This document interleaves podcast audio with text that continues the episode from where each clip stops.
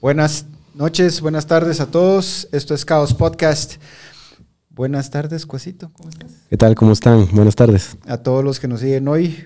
Estamos aquí hoy también celebrando unos días atrasados el cumpleaños de Gabrielito del Cuas. Feliz cumpleaños, mi brother. muchas gracias, muchas gracias, Mario. Muchas gracias aquí a, nuestro invitado también.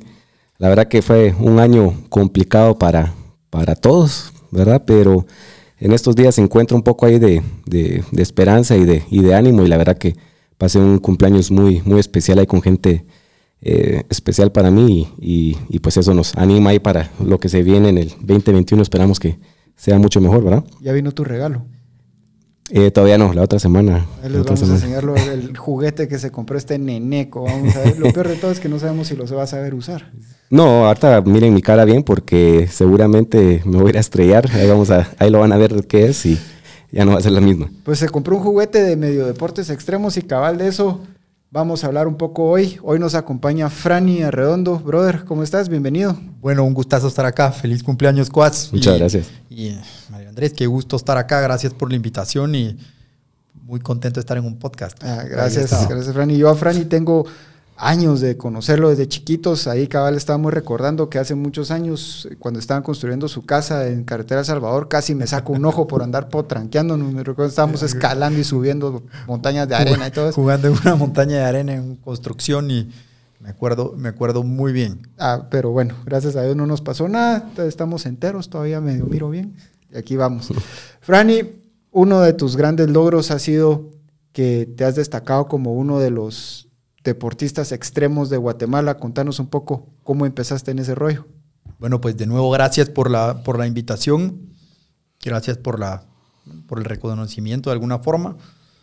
Pues no, obviamente he, tenido una, historia a lo largo de estos años de, por, no como un plan, sino que simplemente he sido atraído a ciertos deportes que pues son considerados extremos, aventuras, más que todo aventuras humanas, que, he tenido la suerte de hacer y que me han llevado por muchos países, lugares, alturas, y etcétera. Y entonces creo que esto empezó desde hace mucho tiempo, desde, desde muy pequeño. ¿Cuál fue lo primero, el primer deporte extremo o la primera deporte de aventura en el que te metiste? Yo, yo creo que siempre desde pequeño, no, sé, tenía alguna fascinación por eh, explorar cosas y ver qué hacía.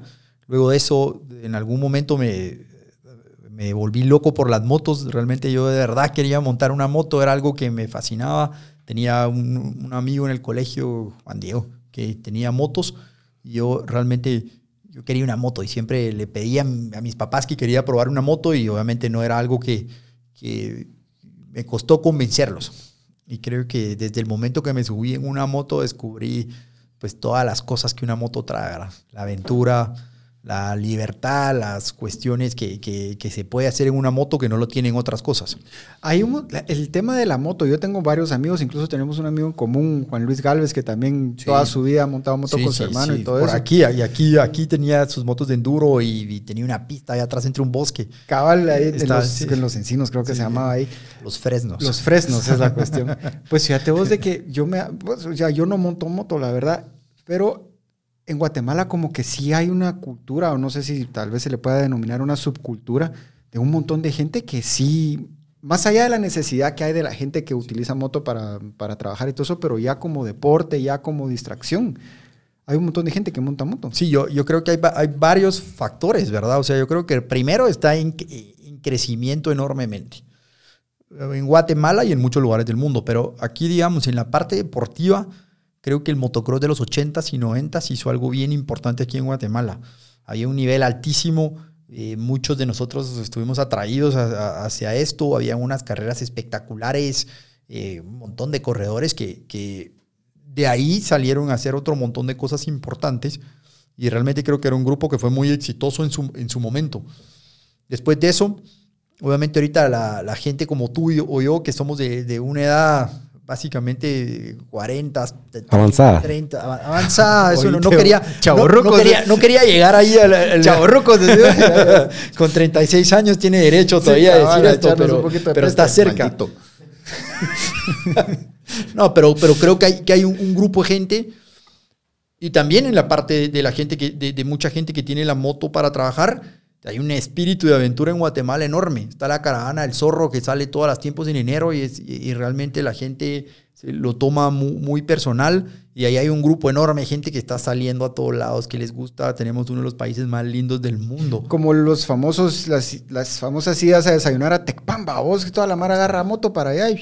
Se van, se van a Tecpan, se escapan un rato de su casa, también a veces es necesario, vamos, respirar un poco. respirar un poco y por, y por un rato, bueno, es algo que se, que, que se puede disfrutar mucho con, los, con amigos, etcétera. Yo creo que esa es una razón muy importante por la Ahí cual... tenemos una, en pantalla una foto de... Foto de, de... Sí, es impresionante, es un récord Guinness. Solo no es récord Guinness porque creo que no siguieron el procedimiento, lo cual no me extraña, pero, pero, pero es una de las caravanas más grandes del mundo. Vos sí, fíjate vos de que llama la atención porque yo me recuerdo que, si no estoy mal, Cuasito, si lo buscas, hace unos años estuvo a punto de, de, de ser cancelada, creo que la, ya iba a ser la última y todo, y la gente no dejó, y ese año de milagro como que nunca habían tenido tanta participación como hubo ese año. Tiene una participación enorme, obviamente a veces se salen un poco de la línea alguna gente y regresa en una gran fiesta, eso es lo que hay que evitar, ¿verdad?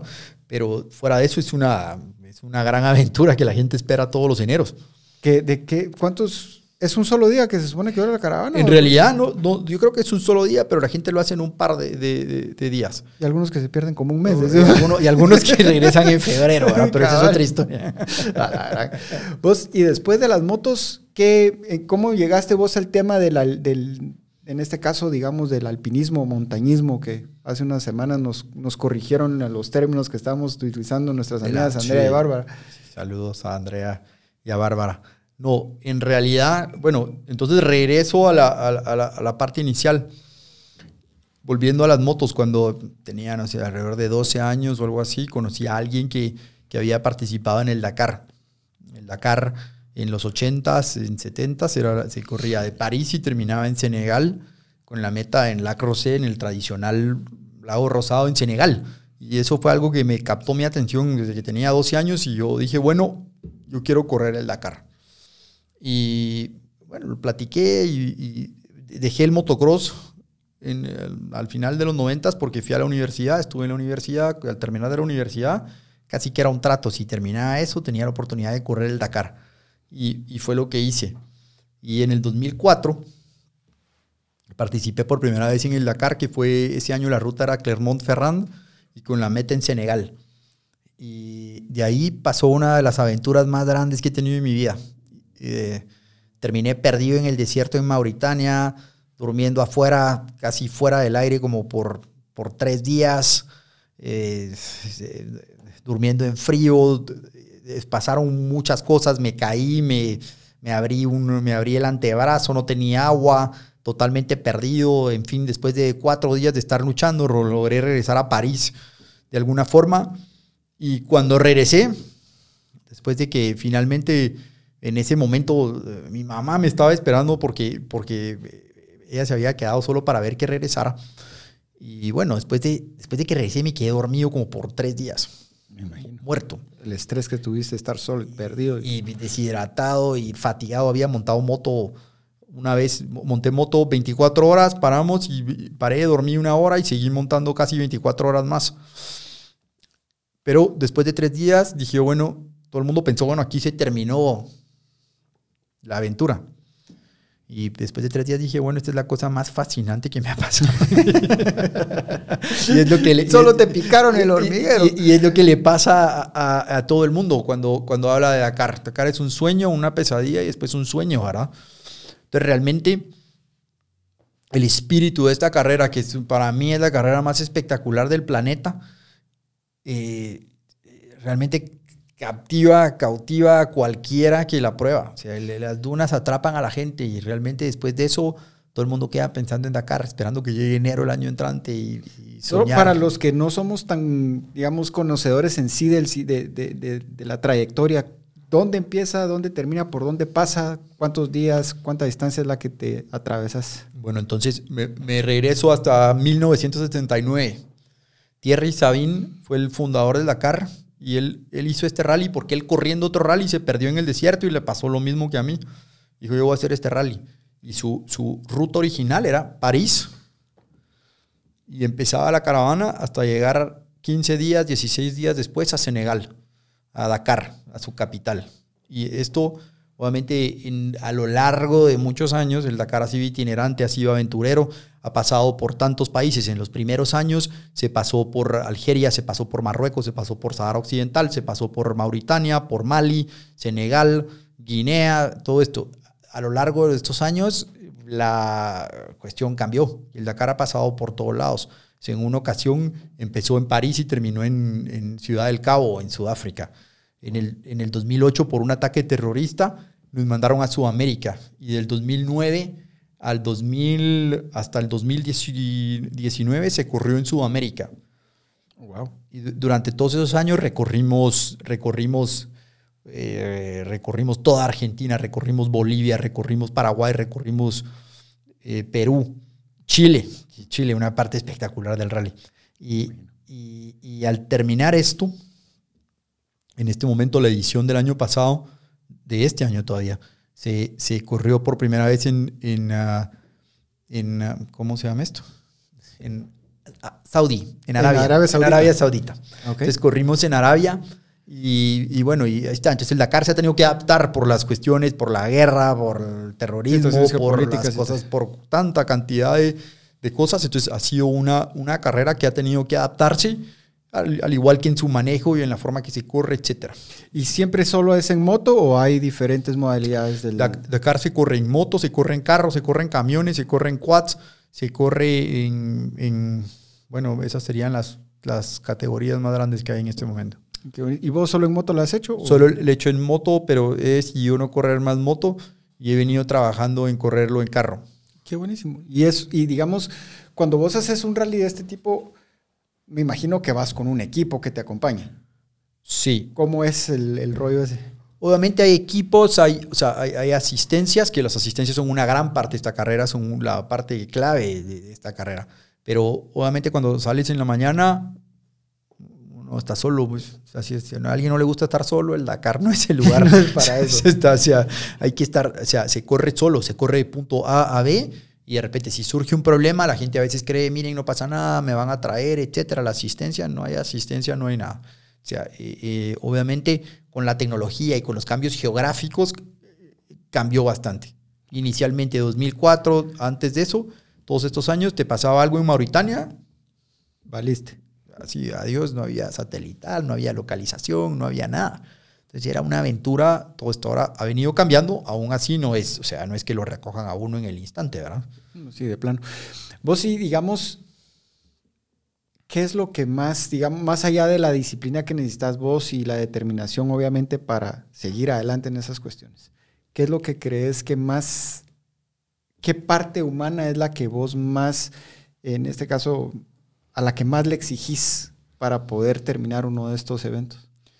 De nuevo, o sea, volviendo a la, esencia de lo que es la carrera. La carrera lo que hace es prueba al ser humano al límite. Cuando el ser humano sale al límite, realmente encuentra cosas que, pues, no lo habías pensado.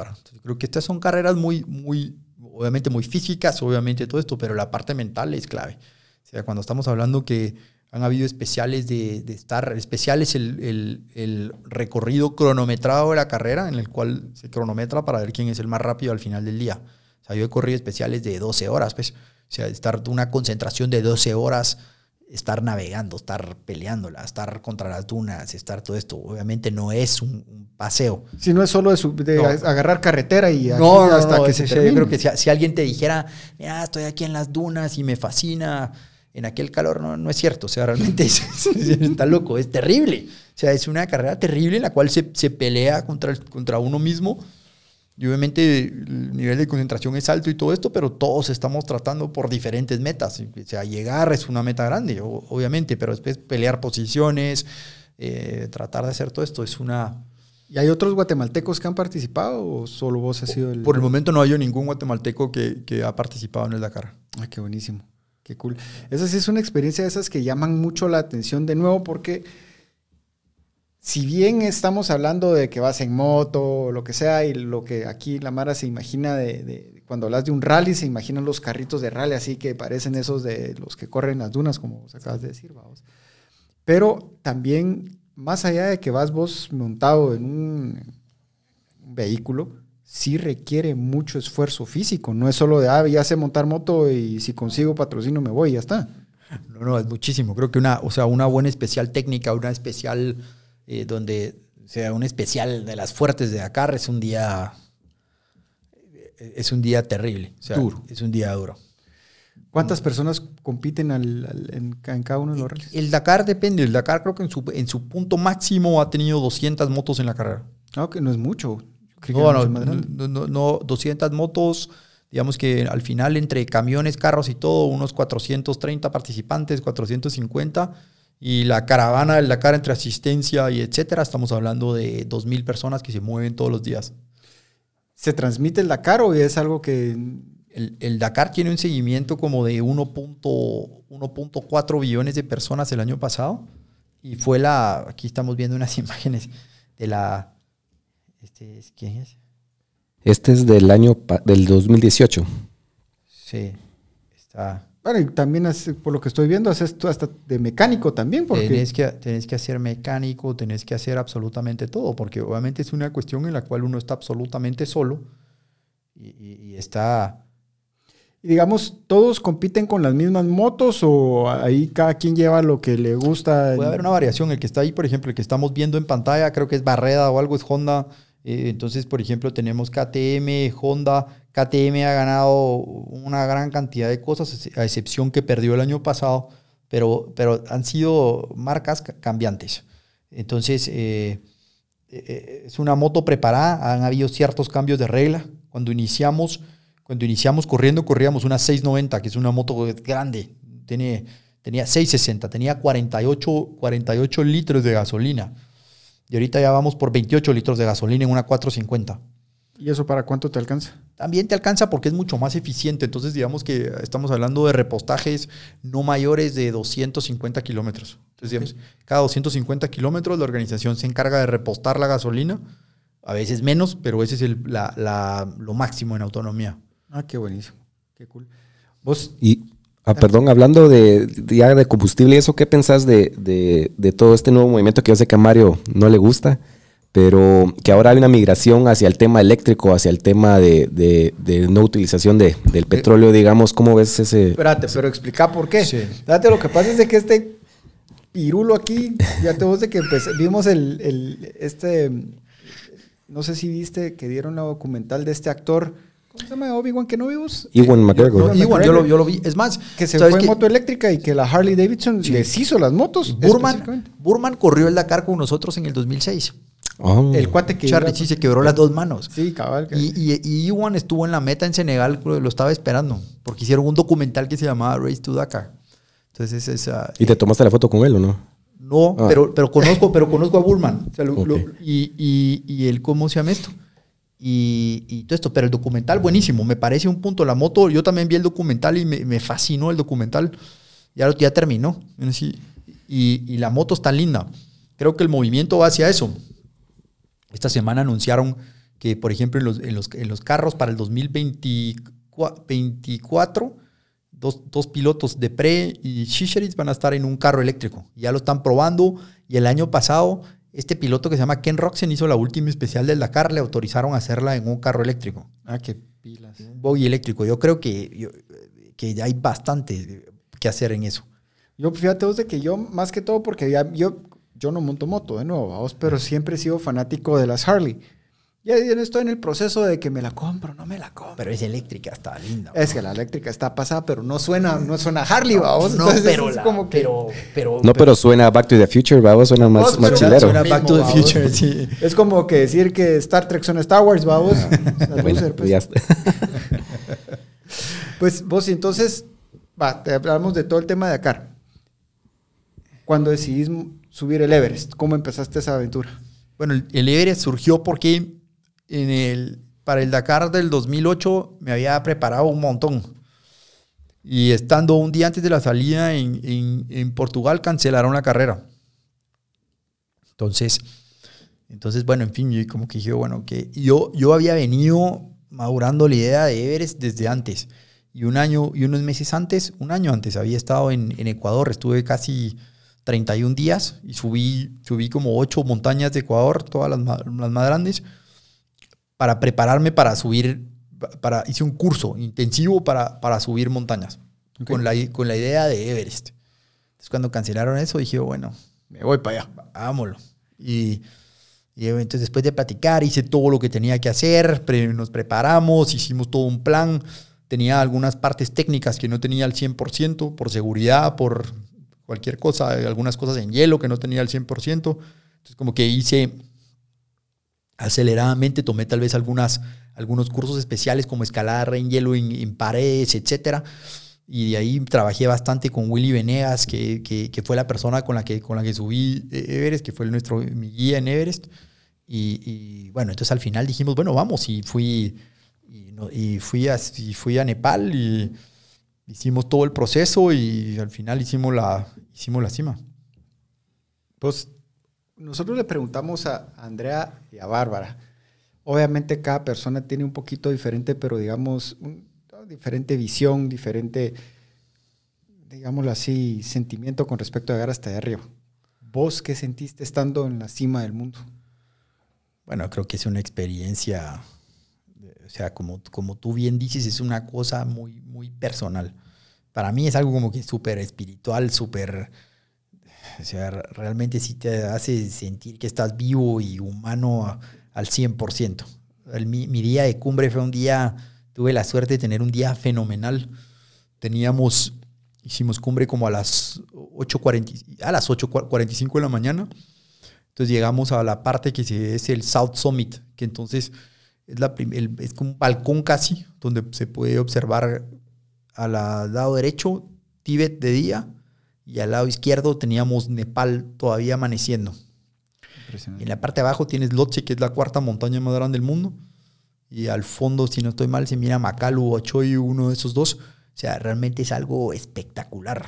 Desde ahí, la última, las últimas hora y media, hora, hora arriba íbamos, o sea, con el amanecer y tuve una visibilidad de 360 grados. O sea, Tuve un día despejado, o sea, miraba verde en, en, Tíbet y hasta el final. O sea, que tuve la suerte de tener un día de cumbre fenomenal. Más allá de, obviamente, del logro físico, ¿sentís que haber llegado allá te cambió de alguna forma vos espiritualmente o mentalmente? En el alma, digámoslo así. Yo creo que, que, que, que, que todas estas cosas cambian a alguien y yo creo que, o sea, Pacaya no sé si lo contaría, pero yo creo que a Catenango una mañana, cualquiera que suba a Catenango una madrugada ahorita en diciembre que paró de llover y mire ese amanecer, se tiene que sentir diferente. Creo, creo, creo que es espectacular. O sea, realmente las montañas nos dan el chance de sentirnos del tamaño que somos pequeños. Insignificantes. Insignificantes, entender lo, la magnitud del mundo, o sea, la fuerza de los elementos. O sea, creo que, que, que realmente las, montañas, las montañas sí son algo espectacular. O sea, realmente te dan la oportunidad de, sentir todas estas cosas que eh, no te lo entrega cualquier otro deporte. Y definitivamente, ¿qué pasó con Pues, ahí estaba viendo que te estabas ahí, va, pues, pescueciar. No, es que está, está interesante la, la, plática y justo el mismo efecto tuvimos cuando, cuando hablamos con, con Andrea y, y Bárbara también. Es eh, el llegar a la cima, pues todo, todo lo que te deja y la, y la parte espiritual, que es algo que, que discutimos bastante esa vez, y, y toda la cultura que, que, que, rodea, digamos, la montaña, que rodea todo. Es que ellas hablaron mucho incluso del, del, tema espiritual de pedirle permiso a la montaña para subir y también, digamos, en este caso las relaciones sociohumanas con los, con los Sherpas también. ¿Vos tuviste alguna experiencia específica con ellos o fue algo un poquito menos? No, definitivamente todavía tengo amistad con los Sherpas. Bueno, hice buenos amigos con los Sherpas, la pasamos bien. Y, y, ¿Viene en términos guatemaltecos o viene en términos de allá? En términos guatemaltecos. no, al final con la, Lapa y, Tendi, eran eh, mis Sherpas. Y Tendi fue un Sherpa que, que, que, que estuvo conmigo bastante y o sea, físicamente el tipo es un monstruo, pues, o sea, de verdad, impresionante la fuerza que tiene. No, y al final, bueno, ellos tienen en su parte de, de, su religión, ellos hacen una puja que es para, para ver que, que, para pedirle autorización a las montañas. Pero al final las montañas, o sea, no se suben, ellos nos dejan subirlas, ¿verdad? Y, y, sí, definitivamente creo que es una cultura espectacular, toda la del montañismo todo, obviamente hay mucha gente por mil razones diferentes que quiere subir la montaña. Fíjate usted que cuando hablamos hace un ratito del tema del, motocross en Guatemala, y lo voy a amarrar con lo que acabas de decir de las culturas. En Guatemala hay un montón de, gente que, ha hecho deportes extremos o que ha destacado en muchos deportes. O sea, sin ir muy lejos, personas que han ido de, un lado a otro. Por ejemplo, Salvador Schumann, que estuvo, que de Wiro fue sí, sí, motocross. Después campeón mundial en karate. Y otras personas así ¿Qué es lo que nos ha hecho falta en Guatevos para, para lograr explotar más toda esa capacidad que tenemos, ese, al final de cuentas, espíritu aventurero que hay en el país, pero pareciera que en algún momento va desapareciendo? Ah, yo, creo que, o sea, ese es un tema complejo, pero yo creo que obviamente no, creo que los guatemaltecos somos aventureros, definitivamente. Creo que hay que seguir trabajando en la cultura de, de que somos aventureros. O sea, de repente aquí y, aquí Cuas, que tiene 36 años, me va a decir que cuando cumpla 40, de repente tenemos una cultura que te dice, mire, usted ya no puede estar subiendo porque, o sea, ¿por qué? O sea, como que este es un tema que tiene que seguir para toda tu vida, es un tema muy personal y, creo que, pues los que nos están oyendo, ¿verdad? O sea, ahorita como que muchos aquí pues tenemos hijos, tenemos, o sea, esto es algo que hay que, que, que hay que cultivar. O sea, realmente cuando miramos las grandes culturas de aventureros, no es, o sea, es, es algo que viene de cientos de años. Los noruegos son vikingos. Los, la gente en Chamonix es una, una, es, una cultura, en, en, Chamonix es la meca del, del, alpinismo francés. Y obviamente esto surge de que, de que, por ejemplo, ellos fueron los primeros en conquistar el primer 8000. Herzog, eh, que subió a Napurna escribió un libro. Pero en ese momento estaban peleando todos los países por subir, por, por un orgullo, por, ser los primeros en, por ser los primeros en subir, en subir una, un 8000. Entonces los alemanes estaban en, estaban en Everest, los, los italianos en, en, el, en K2, etc. Y al final, en Anapurna, ellos hicieron un esfuerzo así sobrenatural para jugárselas y se, se, se murieron casi, se murieron varios. Eh, Herzog, que fue el que lo subió al final, perdió todos los dedos. Y al final fue un orgullo nacional cuando regresó a Francia. Y, lo mismo que pasó con, con, con, Tenzin Norgay y con Sir Hillary, que fueron los primeros en subir Everest, fue una cosa espectacular cuando regresaron a, a, sus países. O sea, va, y eso, o sea, pero, pero, lo pero es algo que lo han cultivado a lo largo de una historia, una historia que hace orgulloso a un país, hace orgulloso a una gente, a su gente. Por ejemplo, yo me siento orgulloso como, como guatemalteco de que personas como vos, como, como Andrea, como Bárbara, hayan logrado conquistar uno de los retos físicos más difíciles que hay en la humanidad, al final de cuentas. Es, lo más alto que hay, es la, cima del mundo. Pero después también tuvimos la oportunidad en algún momento de hablar con, Carlos Peña, Obviamente también nos sentimos orgullosos de él, que ganó el Latin American Idol y ahorita fue nominado al Grammy. Bueno, obviamente no importa, pero son personas guatemaltecas que han logrado grandes cosas.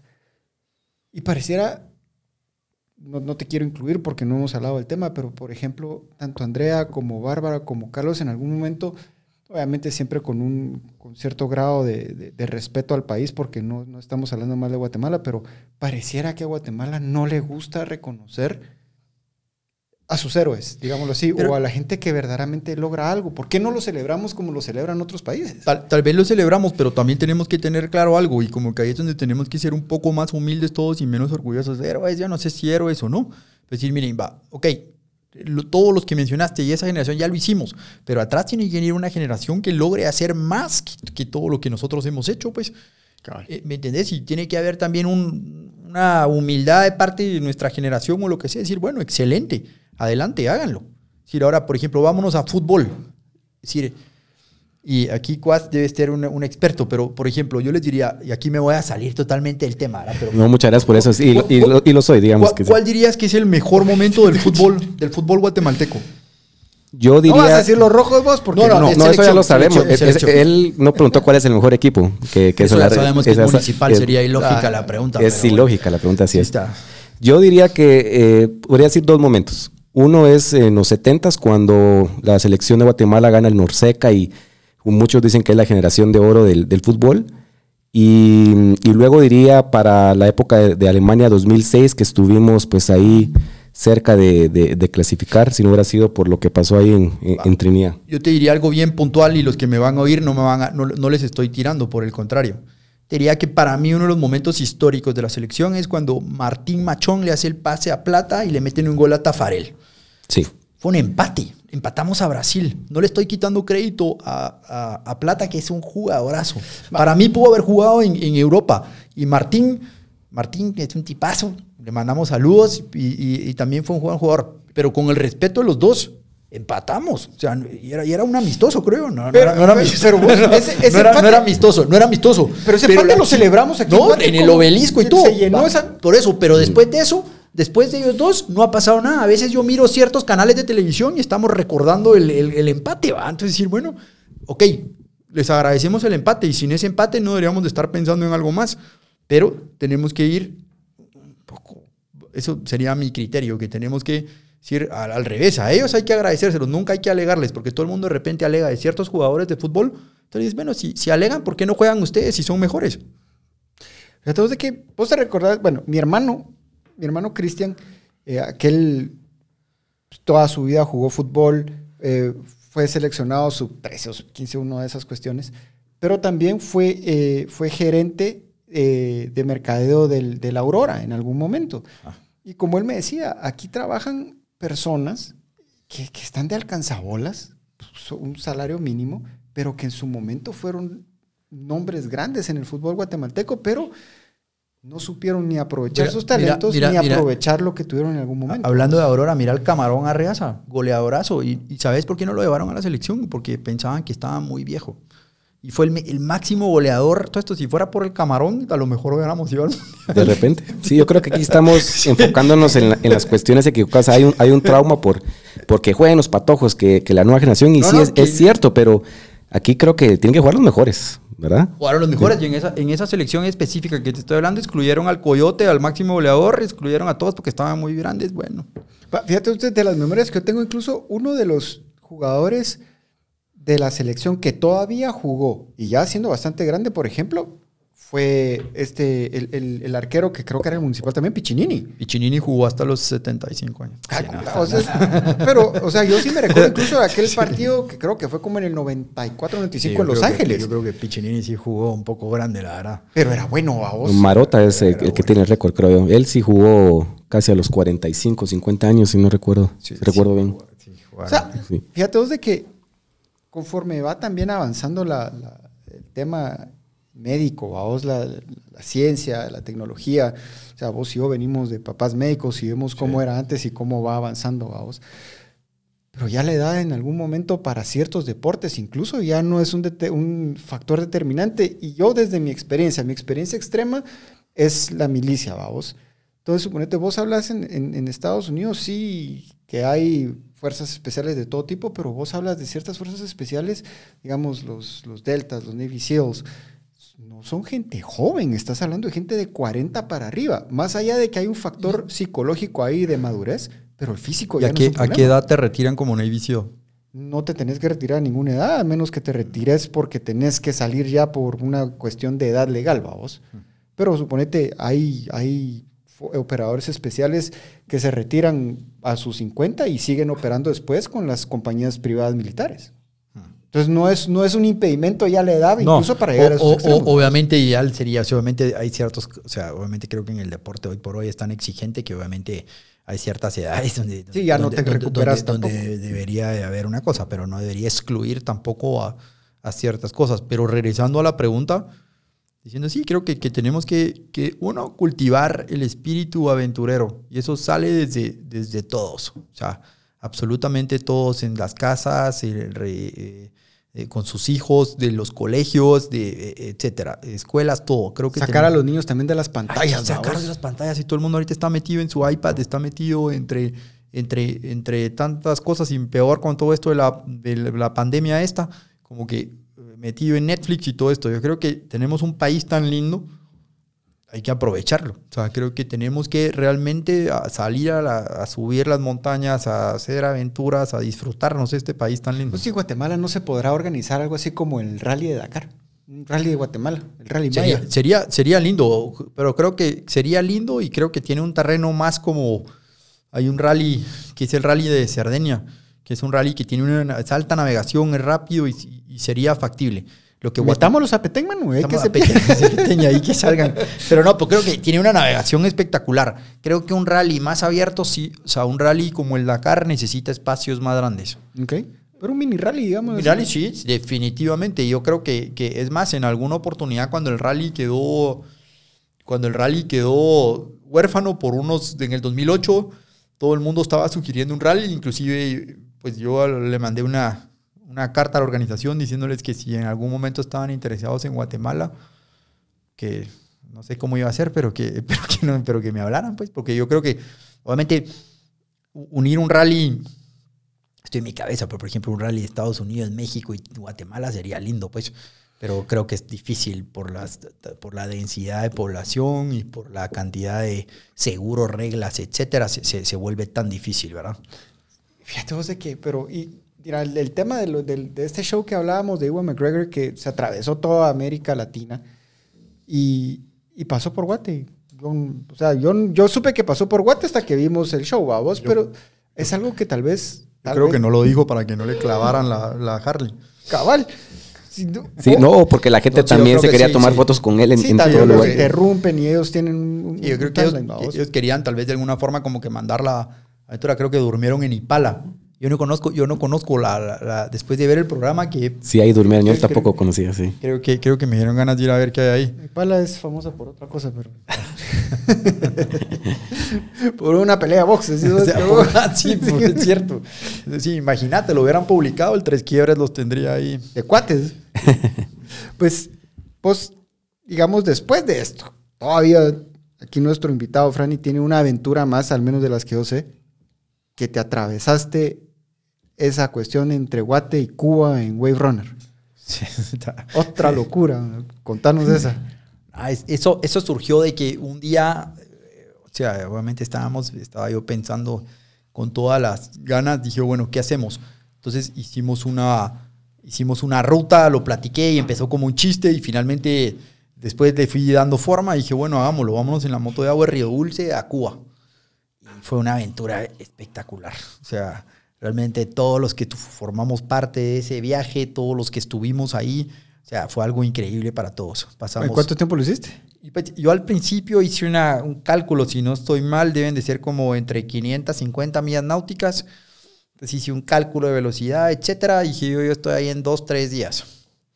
Eh, después de ocho días de estarle dando, eh, llegamos como en nueve días en nueve días, después de estar no durmiendo, una cantidad de problemas mecánicos, migratorios, de logísticos. Aguas internacionales. etcétera, y todo esto, pero, pero al final logramos, eh, logramos pasar toda la parte, bordear toda la parte de Belice, toda la parte del Inner Channel, de ahí logramos subir, entrar a México, agarrar toda esa parte de la Riviera Maya que es espectacular y finalmente la, una parte que fue lindísima fue que en la última, en la última sección hicimos de Cozumel a Cabo San Antonio en Cuba, que es la parte sur de, que está justo en, la, en el canal Yucateco. Y, y, bueno, creo que eran, debe ser alrededor de 140 millas náuticas. De nuevo hice un cálculo y en algún momento íbamos a 6 nudos por hora. O sea, excesivamente lentos. Y cuando apagaba la, cuando apagaba la moto íbamos a 10 nudos, pero para Jamaica. O sea, la, corriente era tan fuerte que íbamos, o sea, íbamos peleando ahí con todo. La verdad que era una, una, una, corriente fuerte y había unas olas gigantes. Hmm. Y finalmente, después de estar peleando 13, 14 horas, logramos llegar a este lugar. Salimos a las 11 de la noche. Ahí sí ibas con acompañamiento. Iba, la, la parte inicial tuve que, tuve que llegar con acompañamiento porque no tenía suficiente gasolina para llegar al otro lado. Entonces, en la parte, los, los, los pedí a medio camino, después en la última parte me fui un pedazo solo Y al final, cuando logramos llegar, llegamos a este lugar donde nos estaba esperando, nos estaba esperando la mitad del pueblo, eran como 40 personas, no era un pueblo muy grande, pero nos esperaron en el muelle, cuando nos recibieron tenían mojitos y, y llegó el alcalde, platicamos, celebramos y, y, de verdad fue increíble ese día. Qué buenísimo. ¿Y qué otras aventuras tenés así, Gus? Bueno, hemos subido montañas, hemos corrido una, una, una gran cantidad de, de rallies. En, el, en la última montaña en la que estuve, que subí de Nali, estaba subiendo de Nali, esto fue hace como, como seis años, y unos días, unas, unas tres semanas antes de salir, me dio un dolor enorme en el estómago. Y, visité a tu papá. Y entonces, y tu papá me lo dijo que era apendicitis y tomamos la decisión de no, de, no, de no, hacer nada. Y yo no le, yo no le conté ni a dónde, a dónde iba y todo esto. Y luego de eso, estando casi 14 días en la montaña, me, me dio apendicitis. Estando de arriba. Estando arriba. Pasé casi como 48 horas sin que me pudieran bajar. Así que finalmente me lograron bajar y desde entonces no he subido muchas montañas, no porque no, no, por, no por eso, sino que porque realmente me ha costado por el tiempo organizar. O sea, ya tendría que terminar los siete summits, pero no lo he hecho por tiempo más que todo. es un proceso que tenés que volver a hacer para... Ah, me imagino que es una cuestión de acondicionamiento también. Sí, y, y, más que todo como que tener el tiempo. Algunas de estas montañas estamos hablando de 31 días o se puede alargar, entonces como que no es tan fácil hoy por hoy para mí salirme y hacerlo. Y es que esa es la cuestión, vamos, que en este caso el montañismo extremo, digámosle así, no es necesariamente una cuestión de un par de días, sino que son expediciones de meses. De meses. Y por ejemplo, estas montañas de repente puede entrar el clima o lo que sea y se tiene que quedar uno ahí. En un 8000 estamos hablando de mínimo mes y medio, dos meses. O sea, por el proceso de aclimatación y todo eso, o sea, que son tiempos importantes. Pero entonces que yo, yo pienso, y regresando un poquito al tema de Guatemala y los aventureros que podemos ser, aunque, aunque lo hacen más desde el punto de vista espiritual, este grupo que se llama Legendarios. No sé si lo has oído. No lo tengo ubicado. Es una cuestión puramente, es algo que tiene que ver con, con, una cuestión de religión, ¿no? Que es, digamos, se juntan y hacen una especie de, expedición y suben montaña, etcétera, etcétera, pero es más que todo desde el punto de vista espiritual, acampan afuera, hay momentos de oración, hay momentos de reflexión. Sin embargo, cada vez entiendo que se va sumando más y más gente. lo empiezan porque yo quiero probar lo que están haciendo estos cuates y encuentran algo mejor que es algo espiritual, ¿no? Pero eso te demuestra que hasta a veces cuando, lo, que a pesar de que los guatemaltecos de alguna u otra forma podemos ser cachurecos en algún momento, pero también nos da vergüenza hasta demostrar nuestra espiritualidad, hay gente que lo está buscando, o sea, hay gente que sí está buscando aventura en Guatemala.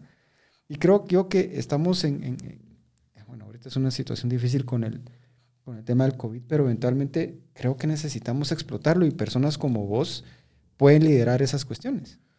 Bueno, pues yo, yo, yo como te digo, yo no sé, o sea, yo lo que creo es eso, que hay, o sea, que hay que, hay, que trabajar bastante en, la, en la cultura de los, de los guatemaltecos, pues, o sea, es como que le ponemos importancia a, a ciertas cosas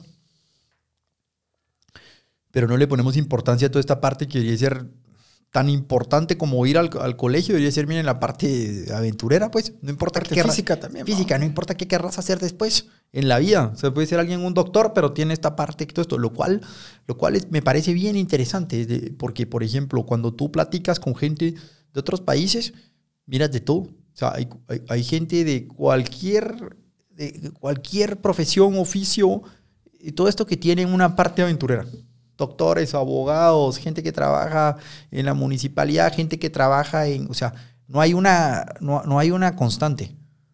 Fíjate, sin ir muy lejos, yo, yo mi, mi, MBA lo hice en, Rice y de mis amigos de mi promoción hay tres triatlonistas. Y uno, uno creo que es eh, inversionista, el otro es, es, eh, acaba de, de hecho, eh, eh, fundar una empresa que es el equivalente de un Uber adentro de los estadios. Entonces, con una app, vos pedís, estás sentado en el asiento 38F, sección D, mandas, el, mandas tu pedido y te lo llevan a dejar. Más o menos esa es la cuestión. Y todos estos cuates son triatlonistas, a pesar de que tienen De que una, tienen- una cuestión profesional intensa, vamos, pero no han dejado esa Correcto, cuestión. porque es una parte importante, pues. O sea, es una parte que no el hecho de que alguien es exitoso y que tiene todo esto tiene que abandonar totalmente su parte física, su parte aventurera. No el ser aventurero te hace ser menos serio, pues. No sé qué pensás. Creo que en Guate hay un poco aquello de que tal vez es nuestro, no, no, no quiero decir ostracismo, pero no se explota necesariamente el profesionalismo deportivo porque nuestra, nuestras familias siempre están con aquello de que "Ah, de eso no se vive. Es una, y, ahí sí que aprovechando el podcast, es una ignorancia. Es una ignorancia total. En el sitio si alguien viene y dice quiere ser futbolista, ah, ya, o sea, de entrada como que lo están estereotipando mal, le están tirando cualquier cantidad de cosas, ¿no? O sea, como que viene, es algo serio. Creo que si alguien tiene un talento, habría que apoyarlo, ver qué pasa, o sea, todo esto. Pero la gente dice que eso no vas a vivir, pero hoy por hoy, o sea, están, eh, o sea, Puedes partamos... vivir hasta de TikToks, vamos. Bueno, es que ese es el punto. Y eso que no es deporte. Los empresarios más grandes hoy por hoy ni, ni siquiera fueron a la universidad. O sea, como que viene, o sea, no necesariamente eso te garantiza ningún éxito. Creo que hay tant ahora he oído tantas buenas historias de gente que, por ejemplo, algunos fueron a la universidad o no, pero cada vez oigo más gente que, por ejemplo, le gustaban las bicicletas o el fútbol o las motos y hoy por hoy eso es lo que hacen. Trabajan, encontraron de alguna forma de trabajar en lo que les gustaba explotando algo que aprendieron anteriormente y entonces que, que eso es una parte buenísima. O sea, no... Hay un dicho que a mí siempre me gustó, vamos, si, si trabajas en lo que te gusta, nunca vas a trabajar un día en tu vida porque todos los días los vas a disfrutar. Tienen una pasión, los deportistas tienen una pasión, los deportistas, los artistas, etcétera, tienen una pasión extra por, por hacer las cosas uh, al 100%. O sea, no tan así, por ejemplo, alguien que es contador no quiere ir el domingo a hacer contabilidad, pues, sino que, pero, pero alguien que... Sí, cabal. No, pero, a lo mejor sí, pues, pero, pero, no, pero no en la misma forma, ¿verdad? pero date cuenta, Guatemala, ¿qué tenemos, vamos? Tenemos deportistas extremos. Te Tenemos a vos, te tenemos a Jaime Viñales, tenemos a Andrea y a Bárbara y a otros deportistas. Tenemos, suponete, desde el punto de vista de artes marciales, tenemos no solo una gran cadena de personas que han estado con Schumann, tanto Salvador, incluso Edgar Córdoba, campeones del mundo. Eh, vamos a otros deportes, vamos. Eh, por ejemplo, eh, esta chava que es de Taekwondo, tenemos un montón de, ta- de talento, tenemos incluso talento artístico, Carlos Peña, eh, Gaby Moreno, el mismo Ricardo Arjona. O sea, ¿de dónde tenemos materia prima buena en Guatemala, pero como que no lo logramos prima, explotar? Uno, uno de los países más con los índices más altos de analfabetismo, pero tenemos un premio Nobel de literatura, inclusive antes que todos los latinoamericanos. O sea, tenemos muchas, eh, mucha gente que tenemos que explotar en este país. Y justo nos hablan de, o por medio de los comentarios, eh, donde mandamos saludos a Iván Méndez. Y Juan Toc nos dice justamente eso, que en Guatemala no, no solo es el fútbol, ¿verdad? Podemos hacer todos los, los deportes. Y, creo que el punto de todo esto es, es la motivación. Yo creo que a pesar de que, de que se puede, sí no podemos esconder la realidad que en Guatemala es más difícil eh, hacerlo tal vez que en otros, o, o opinan diferente, digamos, conseguir ese apoyo. Eh, lo vemos en nuestros atletas olímpicos, ¿verdad? Que o se están quejando muchas veces de que no, no reciben ese apoyo y mientras que en otros lados lo reciben. Entonces, eh, tampoco es, es fácil, pero la clave es eso. Si, si, si tú lo, lo quieres, lo vas a alcanzar a como Ah, del lugar. ahí hay un excelente ejemplo de creo que hay gente que sí lo logra hacer, vamos, por ejemplo, Michi Morales. a- eh, Ex- exacto. Que ella fue, ella fue olimpista, vamos, competidora olímpica en natación. Le gusta la natación, le gusta el deporte y ella es una empresaria del deporte, vamos. Tiene un gimnasio, tiene una cuestión de natación. O sea, sí se puede hacer si la gente lo quiere hacer. Y, y yo creo que ahí voy a defender también un poco el, el sistema. También hay olímpicos que se quejan y los han apoyado un montón y no hay retorno. Exacto. Porque también, a- también a veces se pierde, a lo mejor ahí es por eso es que no ganan, se quejan mucho en vez de estar... se vuelven divas, vamos. Exacto. Entonces, sí, mira, aquí tenemos que ser no tolerantes. Conocemos un par. Tenemos, o sea, yo también creo que hay, que hay, que hay también casos en los cuales también decir, miren, acá sí, también la tienen que pelear más. Tenemos que ser exigentes. En el, en el sentido de Y que... más determinados, vamos. O sea, si, están así, o sea, está bien, ya ca- cada quien va logrando ciertas cosas, pero también es real que hay muchos olímpicos que simplemente tampoco lograron los resultados que teníamos, así como hay algunos otros que lamentablemente se les fueron medallas por, por, por nada. O sea, Osvaldo Méndez Gerbruger perdió la medalla, perdió la medalla de bronce. Sí, imagínate eso, en una, en una olimpiada de, de salto. Atila, o sea, Atila se le fue, se le fue, o sea, Atila pudo haber tenido el oro, pues simplemente tuvo un mal día. O sea, que, son cosas que pasan también. Que pasan, que pasan, una pena por los dos, pero bueno. Pues, ahora, vos que ya estuviste, digámoslo así, en deportes extremos, eh, de cierta forma vos le exigiste a tu mente, le exigiste a tu espíritu, le exigiste a tu cuerpo el máximo.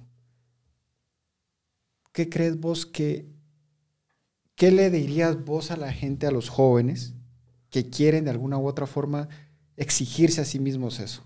¿Qué te dio a vos tener ese temple, tener ese motor interno para llevarte a eso?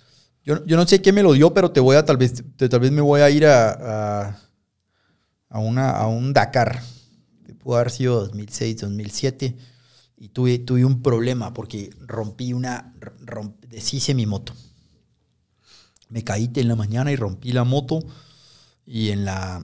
Y entonces como que la única opción que me quedaba era que encontré un timón y logré cambiarlo a las 6 de la tarde. Entonces la especial que se tenía que haber corrido a las 9 de la mañana la empecé a las 6 de la tarde y corrí de 6 de la tarde a 6 de la mañana, 12 horas de noche, todo el especial. O sea, es bien difícil porque, la, porque, porque las dunas están cortadas, entonces la luz, entonces te caes y bueno, eso fue un desastre. Las dunas cambian todo. y cuando llegué a las 6 de la mañana, solo me dieron de comer y a las 7 me tocaba salir otra vez.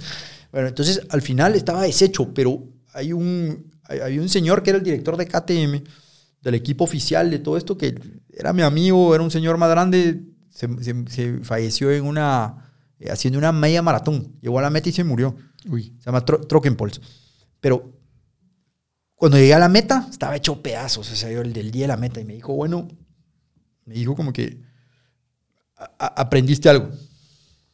Me dijo, fuiste, te enfrentaste al desierto en la noche, fue terrible y saliste. Me dijo, now you're strong. O sea, me dijo como que estás listo, sos fuerte, estamos listos. Podemos pelear. Aprendiste algo que te va a servir en la vida para cualquier cosa. Un bloque de construcción, vamos. Total. Entonces eso sería mi mensaje a todo el mundo, forzarnos al límite y como que viene, nos va a servir en la vida, nos va a servir en los momentos, o sea, en el deporte, claro, se gana, se pierde, etcétera. Y en la vida todos nos tocan momentos complicados, momentos duros. Pero si estamos fuertes y todo esto, todo lo que es el deporte y las aventuras nos van a ayudar a, sobrepasarlo y estar fuertes para el futuro. Yo creo que eso debería ser el mensaje de todo esto. Hablamos de deporte, pero esto, esto aplica para cualquiera. Pues fíjate, Brani, que de personas como vos, que ya lo hicieron, y llena que haya ese espíritu de que sí se puede hacer, vamos. Porque hay mucha gente que lamentablemente se da por vencido muy rápido. Y, lo, y, y, te lo digo, o sea, en muchas, en muchas facetas de la vida hay personas que son brillantes, y de repente las encontrás sueldeando con una vida que vos decís, pero este brother tenía todo para hacerlo mejor. Pero acuérdate que también, o sea, obviamente también, o sea, si, si ya que estamos así, yo no sé cómo estamos de tiempo, pero ya que estamos en un podcast tan abierto, si mira, obviamente también viene, venimos de una cultura en la cual cualquiera que trate de hacer algo, cualquiera que trate de hacer algo diferente, obviamente va a recibir cierta es que somos una puta olla de cangrejos. entonces, entonces, obviamente recibimos, o sea, obviamente también recibimos mucha presión, recibimos muchas cosas. Entonces yo creo que obviamente ah, tenemos que tener una cultura tolerante. Pues o sea, en Europa viene alguien de algún país y todo esto y lo probó.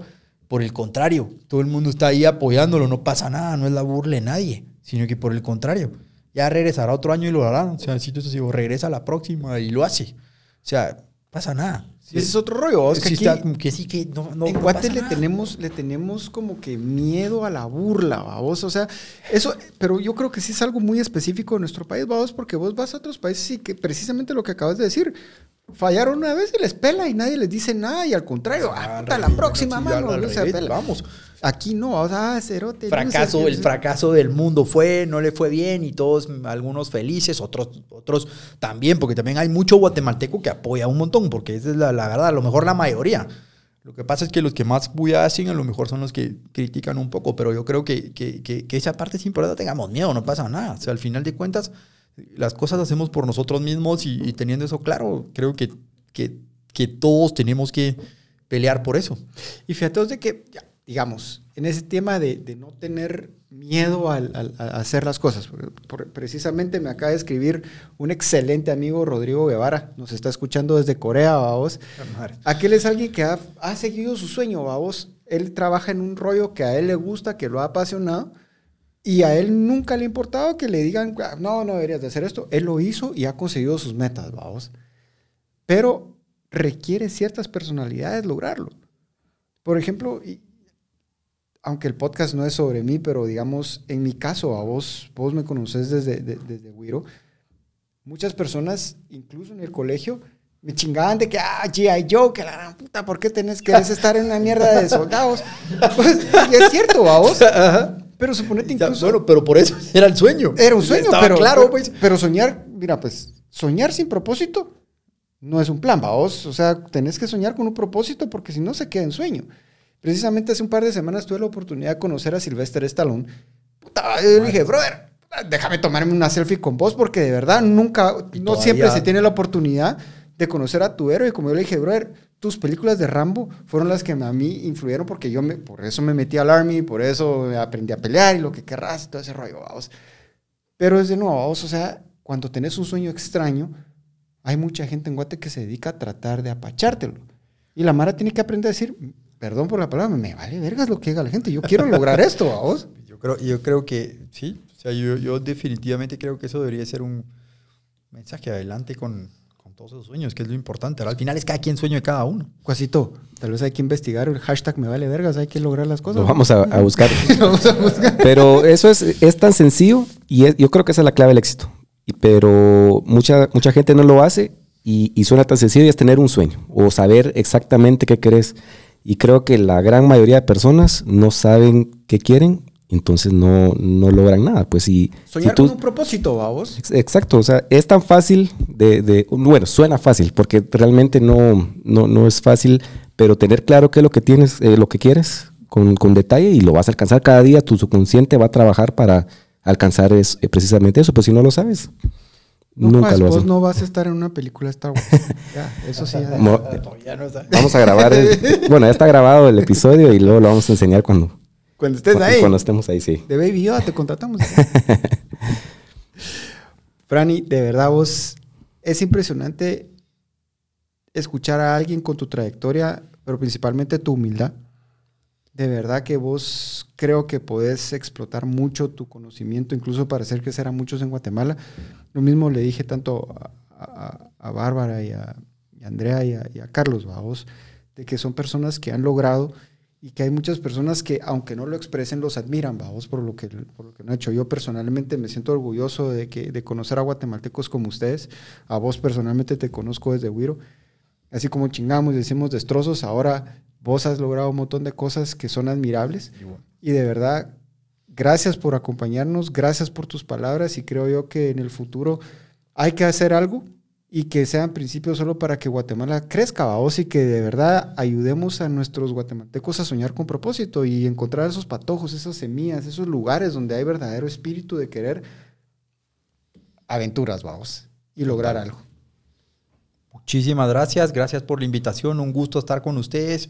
De verdad que se siente uno como que está en su casa, por eso no, no, no para de hablar. Así que gracias y un saludo a los que nos están oyendo y mantengamos ese espíritu aventurero en todos los guatemaltecos. Total. Cuasito, antes de que nos despidamos, salud por su cumpleaños. Muchas gracias, salud. Que lo sea pasando bien. Gracias, jóvenes. Jóvenes, nos vemos la próxima semana. Gracias y ya saben, sueñen con propósito.